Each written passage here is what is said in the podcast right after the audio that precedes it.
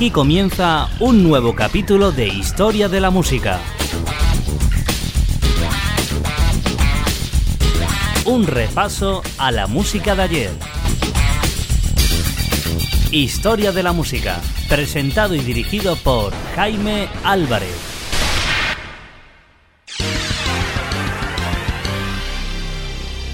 Los años 80 en Historia de la Música.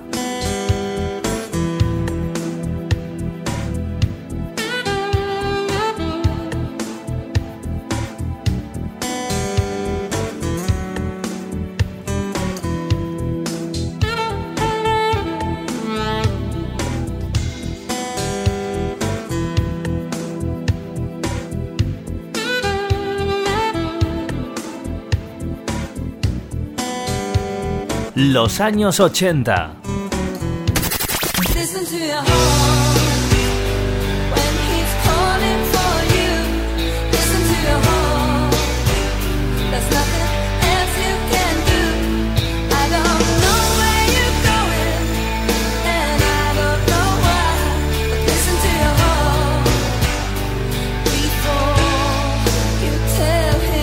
Disfruta de lo mejor de los 80 aquí en Historia de la Música.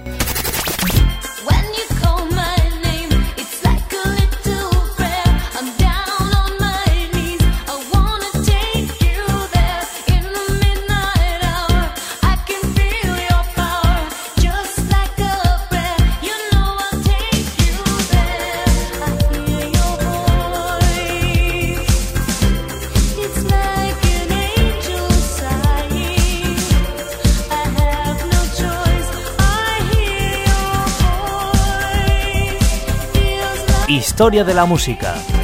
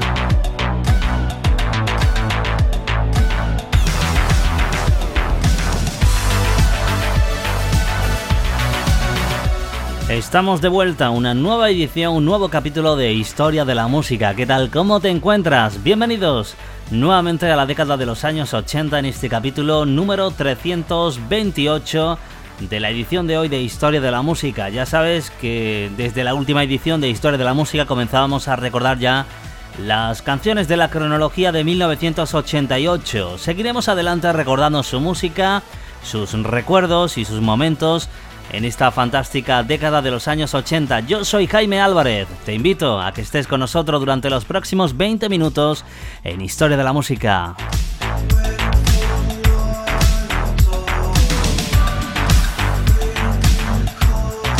Si te acabas de incorporar en este preciso momento a la radio, recuerda que estamos dentro de nuestra máquina del tiempo, donde nos transportamos hasta la mismísima década de los años 80 especialmente al año 1988, el año que continuamos cronológicamente recordando su música. Pero si quieres recordar alguna de las ediciones, alguno de los momentos, alguna de las historias que han pasado por este programa de radio a lo largo de estos últimos dos años, solamente tienes que acceder a nuestro canal de podcast en iBox, tecleando Historia Música, todo junto, recuerda, historiamusica.ibox.com o toda la información de cada uno de los capítulos en nuestra página de Facebook, facebook.com barra Historia Músicas. En nuestro viaje por la década de los años 80 hacemos parada en 1988 para recordar la música de una formación llamada Pixies. Ellos, junto a su primer LP de los Pixies, que estaba lleno de temas tabú, incluyendo el bullerismo, la mutilación y los fetiches sexuales, irónicamente, el momento que les define y su momento cumbre en sus canciones estaba inspirado en los recuerdos de su vocalista Charles Black Francis, conocido como Fran Black Thompson, de un viaje para ir a bucear. La letra, tan engañosamente sencilla, entre el surrealismo y la poesía infantil y los cambios en el tempo tan frecuentes y de forma tan convincente hacen que este tema sea difícil de clasificar. La melodía está llena de actuaciones destacadas, desde la actuación vocal de Black hasta la mordiente guitarra de Joy Santiago y aún así es innegable la química existente en el grupo. La canción que recordaremos lleva por título Where is My Mind. No se publicó como single, pero su popularidad entre sus seguidores hizo que el disco Surfer Rosa permaneciera más de un año en las listas independientes del Reino Unido aunque tardaría 7 años en llegar a disco de oro en Estados Unidos. Al igual que el grupo de Velvet Underground, los Pixies ejercieron su influencia sobre muchos aspirantes a músicos, especialmente sobre Tom York y Kurt Cobain. La canción Where Is My Mind ha sido sampleada por gente como Mia y versionado por artistas tan variados como Placebo, eh, Nada Surf y James Bloom, entre muchos otros. Su legado está garantizado con su inclusión en la escena final de la película de David Fincher, El Club de la Lucha de 1999, en la que en contraste con los edificios que se derrumban llega a sonar casi como la más hermosa de las canciones del mundo, está interpretada por el grupo Pixies. La canción Where is My Mind es el tema que recordaremos para arrancar nuestro capítulo de hoy de Historia de la Música. Ya está sonando de fondo el sonido de los Pixies. Bienvenidos a la radio, bienvenidos al recuerdo.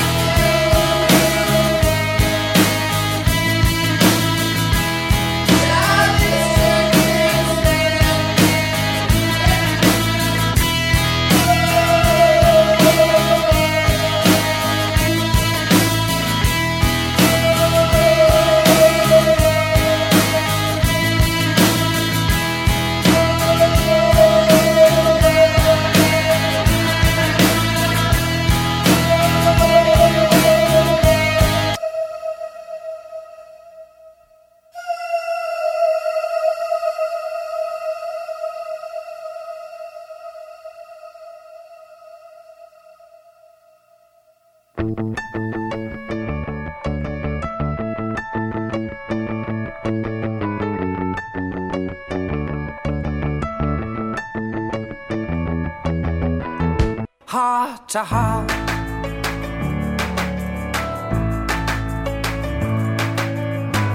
I can find your halo, guides me to wherever you fall. Los años 80 en Historia de la Música.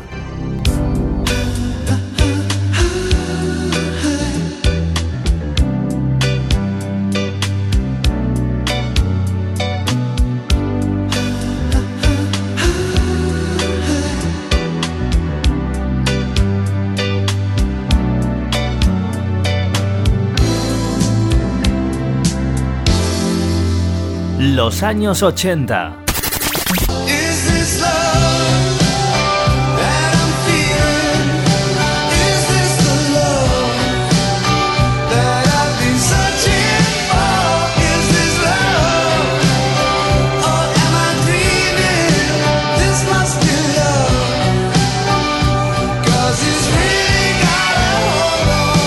Lo mejor de los 80 en historia de la música.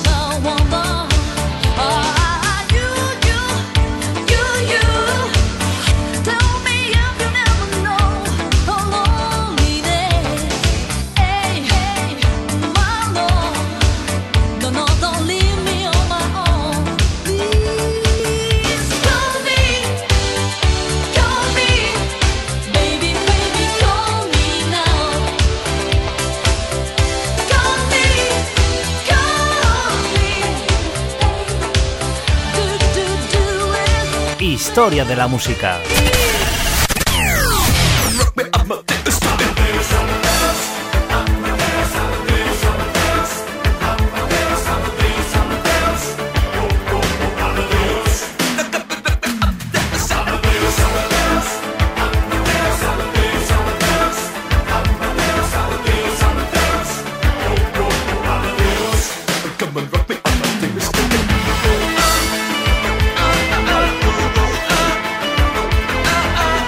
Disfruta de lo mejor de los 80 aquí, en Historia de la Música. A punto de finalizar nuestro capítulo de hoy de Historia de la Música, recordando grandes momentos de finales de la década de los años 80, 1988, el año que recordamos en estos momentos y en estas ediciones de Historia de la Música. Vamos a hablarte a continuación prácticamente de un estilo musical ya casi extinguido a finales de la década de los años 80. Te hablamos en los próximos minutos del estilo musical punk. A mediados de los años 80, el punk estaba más que perdido. En lugar de aceptar la diversidad, este estilo rechazaba la innovación. Si querías que se te considerara un auténtico punk, tenías que tocar según unas reglas estrictas e inflexibles, tres acordes y ningún tema de más de tres minutos.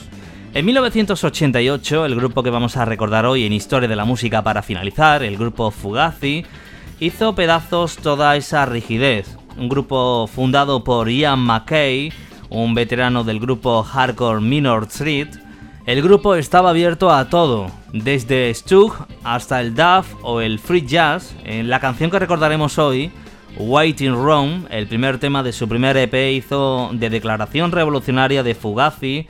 Los vocalistas McKay y Gui Pisiotto incitaban a los oyentes a pensar por ellos mismos y encontrar su propio camino en el mundo.